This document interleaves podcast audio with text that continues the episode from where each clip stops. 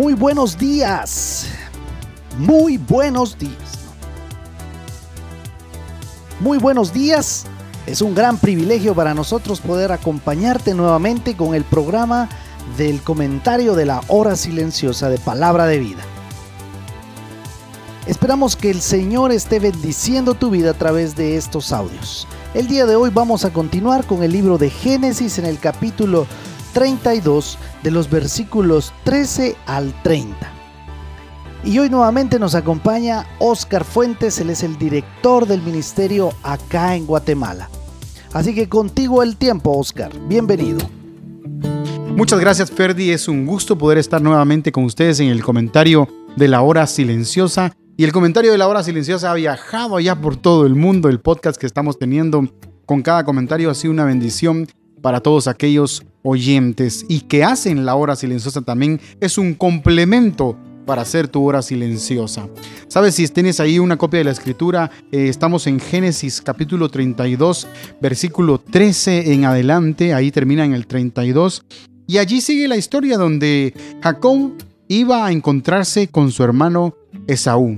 Sabes, hay un, hay un famoso escritor me gusta mucho lo que dice eh, en una frase y dice, la gracia no otorga permiso para vivir en la carne, sino que suministra poder para vivir en el espíritu. Y justamente eso es lo que como creyente nosotros tenemos que hacer, vivir en el espíritu, no satisfaciendo los deseos de la carne.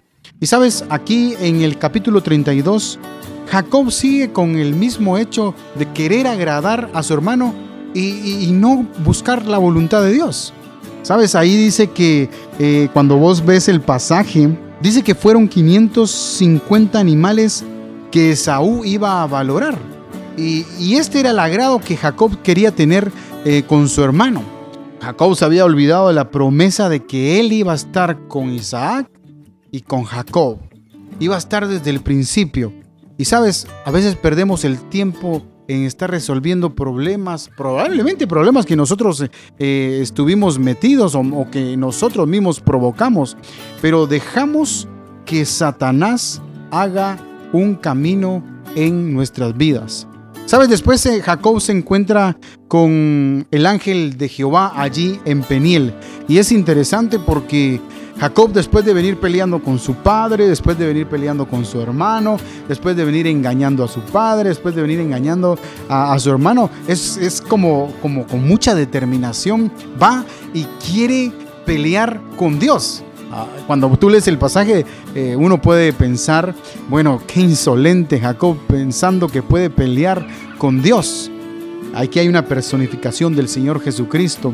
Y a mí me, me llama mucho la atención porque el ángel de Jehová le dice, ¿cuál es tu nombre? Y él le respondió, Jacob. Y sabes, Dios va a hacer algo que hace siempre con todas las personas. Nos da una nueva identidad. Sabes, acá le, le dice a Jacob, bueno, ahora tu nombre ya no va a ser Jacob. Aquello que significaba engañador. Ahora tu nombre va a ser Israel. Ahora tu nombre va a ser Israel, que significa peleador de Dios o aquel que pelea con Dios. Y sabes, su vida iba a ser significativa porque su nombre había cambiado. Ponete a pensar esto, su vida había cambiado, su nombre había cambiado. Después de esto, Dios le deja una marca y su vida físicamente cambia. ¿Sabes algo? Este es el recordatorio de la misericordia de Dios para su vida. Y es lo mismo que Dios hace con nosotros cuando cambia nuestra vida. Siempre deja una marca. ¿Cuál es la marca que Dios dejó ya en tu vida? ¿Recuerdas aquel momento donde dijiste, creo en Cristo como mi único y suficiente Salvador? Probablemente Dios dejó la marca de la misericordia en tu vida. Si no, quizás es un buen tiempo para pensar y decir, Dios, yo quiero que tú dejes una marca en mi vida. Probablemente no va a ser como Jacob, donde tendrás que luchar con Dios y Dios te tenga que dejar cojo para toda tu vida. Pero probablemente tiene que ser una marca de pensamiento y de corazón donde te encuentres con el Señor Jesús y tu vida sea diferente para la eternidad. Que Dios te bendiga. Muchas gracias, Oscar. Y es hermoso pensar en cómo Dios nos ha dado una nueva identidad cuando le recibimos como nuestro Salvador. Nuestra vida se vuelve significativa por ser hechos hijos de Dios. Y es bueno que esa marca que Dios ha dejado en nuestras vidas nos recuerde su misericordia para nosotros. Por eso el día de hoy, vívelo. Probablemente tú que estás escuchando este audio no has tenido un encuentro personal con Cristo y estés pensando en qué puedes hacer para gozar de esa nueva identidad. La Biblia dice en Romanos 10:9 que si confiesas con tu boca que Cristo es el Señor, serás salvo.